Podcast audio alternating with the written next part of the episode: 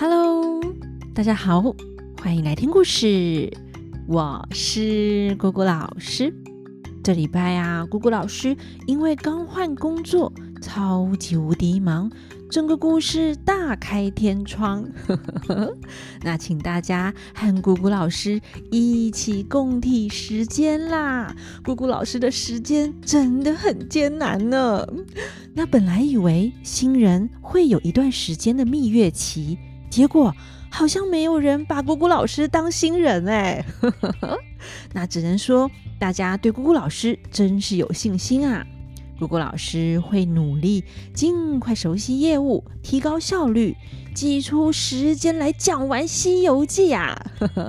我们《西游记》呢，真的真的走到尾声了，就让我们一起陪着唐三藏他们走完这最后一段路吧。希望姑姑老师不要一直加班，才能够准时说故事呢。好哦，那我们就赶紧来补上本周的《西游记》。今天要讲的是寇员外。上礼拜我们讲到唐三藏他们离开天竺国后，一路西行，走啊走，又走啊走，来到了同台府地灵县，向当地人打听。得知这里有个寇员外，是个乐善好施的人，在门前立了一个万僧不阻的牌子，欢迎所有的僧人和尚上门。唐三藏他们就决定去寇员外家化个斋饭来吃。走在长长的街道上，惹得那街口的人都惊惊恐恐、猜猜疑疑的，围绕着侦看他们的相貌。因为啊，他们实在是长得太奇怪啦。那唐三藏怕他们惹祸，就吩咐他们不要说话，对他们说：“徒弟，别放肆，别放肆。”孙悟空他们三个人果然就低着头，不敢东张西望。转过了拐角，就见到一条南北大街。再走过去，就看见一个虎座门楼。门里边影壁上挂着一面大牌子，上面写着“万僧不阻”四个字。唐三藏说：“啊，西方佛地，无论是圣贤的人，或是愚笨的人，都不会骗人。那两位老人家说的时候，我还不太相信。来到这里，才知道，果真如他们所说的。”是欢迎和尚的人家，猪八戒村野出入，就直接要闯进去。孙悟空说：“啊，呆子啊，先站住，等有人出来问问他才好进去啊。”沙悟净说：“对，大哥说的有理，就怕一时鲁莽，惹施主生气。”他们呐，就在门口歇下马匹行李。他们等了一下子。就有个苍头出来哦，大家还记得苍头是指什么吗？是苍蝇吗？哦吼，当然不是啊。我们镜花缘里有提过，苍头就是仆人哦。因为汉朝的时候，仆人呢都会用青色头巾来包着头，那苍就是青色的意思，像是苍天就是青天啦。拿着苍头啊，提着一把秤，一只篮，猛然看见唐三藏他们，慌得把东西都丢了，转身跑进去报告：“主公啊，外面有四个奇奇怪怪的和尚来耶！”那员外拄着拐杖，正在天井中闲走，口里不停地念佛。一听到仆人通报，就丢了拐杖出来迎接。哎，所以他不用拐杖也可以走路哎。那大概啊，拄拐杖看起来比较有威严吧。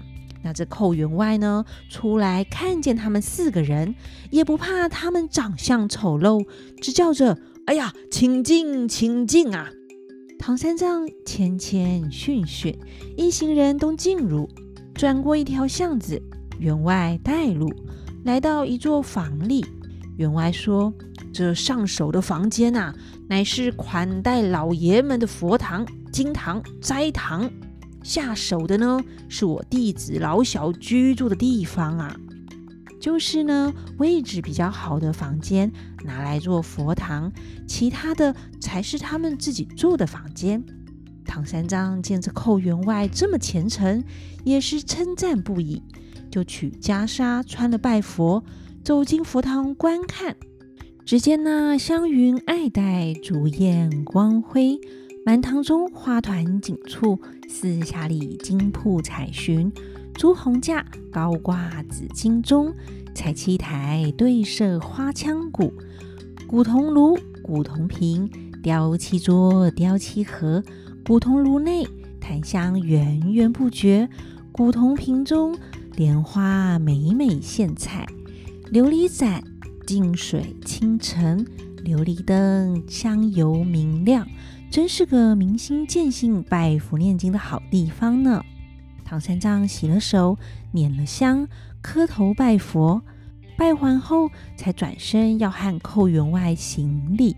员外却说：“啊，先等等，请到经堂中相见。”那经堂啊，也是方台数柜，玉甲金函。方台数柜堆积着无数经文，玉甲金函收藏着许多的简札。采集桌上有纸笔墨砚，都是些精精致致的文房四宝。屏风前还有琴棋书画，都是些玄玄妙妙的真趣。在这经堂里读经，真是令人神清气爽，好像能一点就通呢。唐三藏来到这经堂，正要行礼，那员外又说：“请宽佛衣。”宽衣就是把衣服脱下来，唐三藏啊就脱了袈裟，他们才互相行礼。寇员外也和孙悟空他们三个相互行礼，又叫人把马喂了，行李放在廊下，才问起他们的事。唐三藏说：“贫僧是东土大唐皇帝派往灵山见佛祖求真经的和尚。”听说您这里敬奉僧人，所以才来拜见，求一斋饭就行。寇员外啊，笑盈盈地说：“弟子叫做寇洪，字大宽，虚度六十四岁。从四十岁那一年起，立下心愿，要招待一万名僧人斋饭，才算圆满。”到现在已经做了二十四年，有一个账簿记录着所有僧人的名字。最近无事，把账簿里的僧人算一算，已经招待过九千九百九十六位僧人，只差四个，现在还不圆满。今天刚刚好就天降老师四位啊！正好是一万名圆满的数字，还请留下尊名，好歹也请老师住上一个月。等做了圆满，弟子派马车送老师上山。从我们这里到灵山只有八百里路，也不算远啊。唐三藏听了十分欢喜，就先答应下来。寇员外府里的那几个大小家童往宅里搬柴打水、取米面蔬菜，准备着斋饭。忽然惊动员外妈妈，就问：“哎呀，是哪里来的和尚啊？这样赶着做斋饭呢？”童仆说：“刚才有四位高僧，爹爹问他，他说是东土大唐皇帝派来的，要往灵山拜佛爷爷。”到我们这里不知道有多少路程。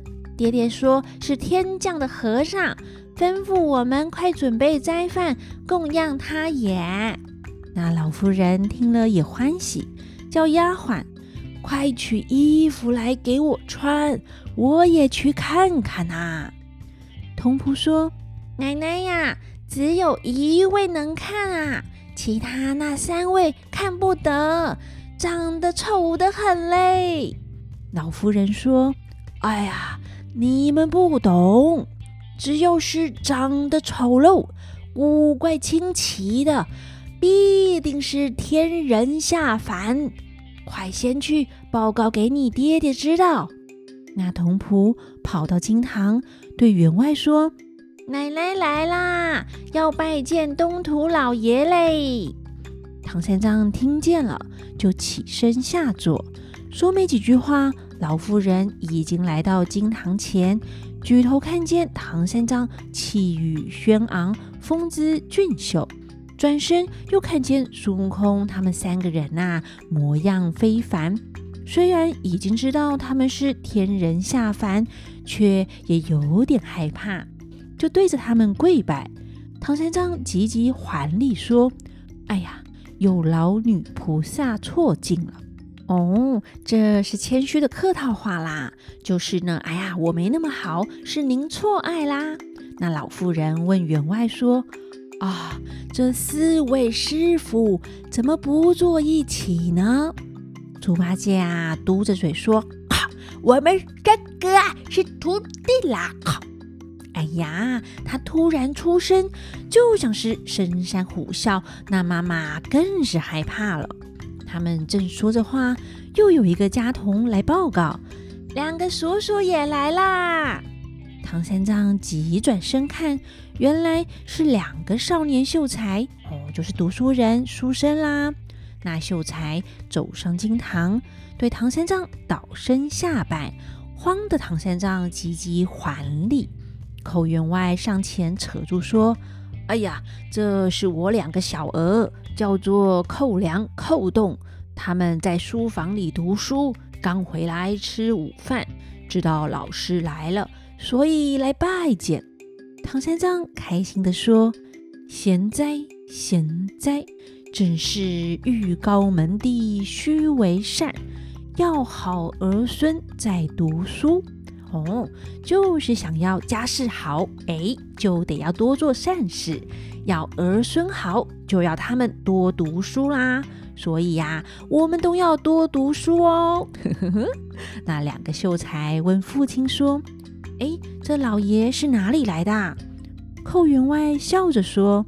他们啊，来的地方可远嘞，是南赡部洲东土大唐皇帝派往灵山拜佛祖爷爷取经的。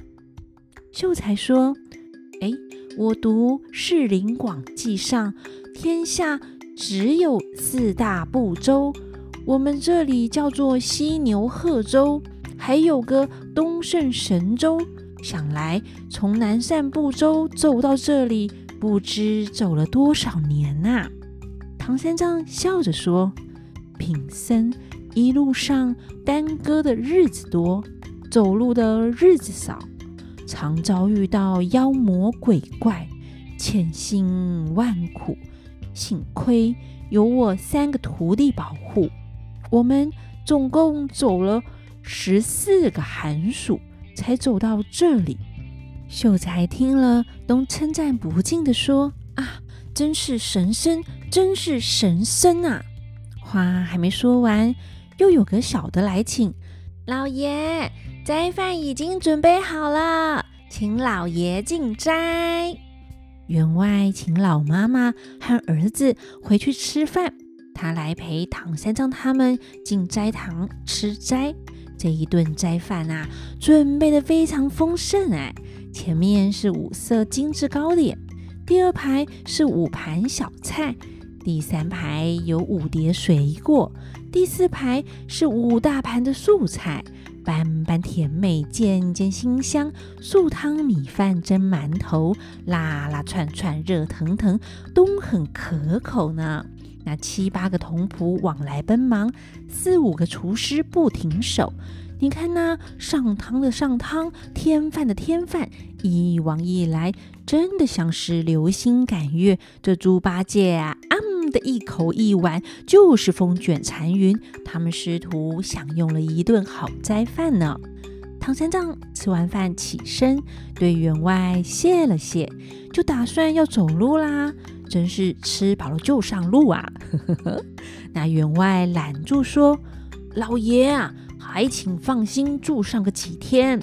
常言道：“起头容易结梢难。”这句的意思是说，事情开头容易，但要有令人满意的结果却很难。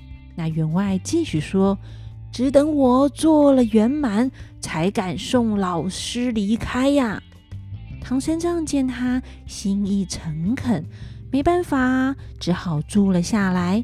那么，到底寇员外是要怎么做圆满呢？需要唐三藏他们干嘛吗？欲知后事如何，且听下回分解。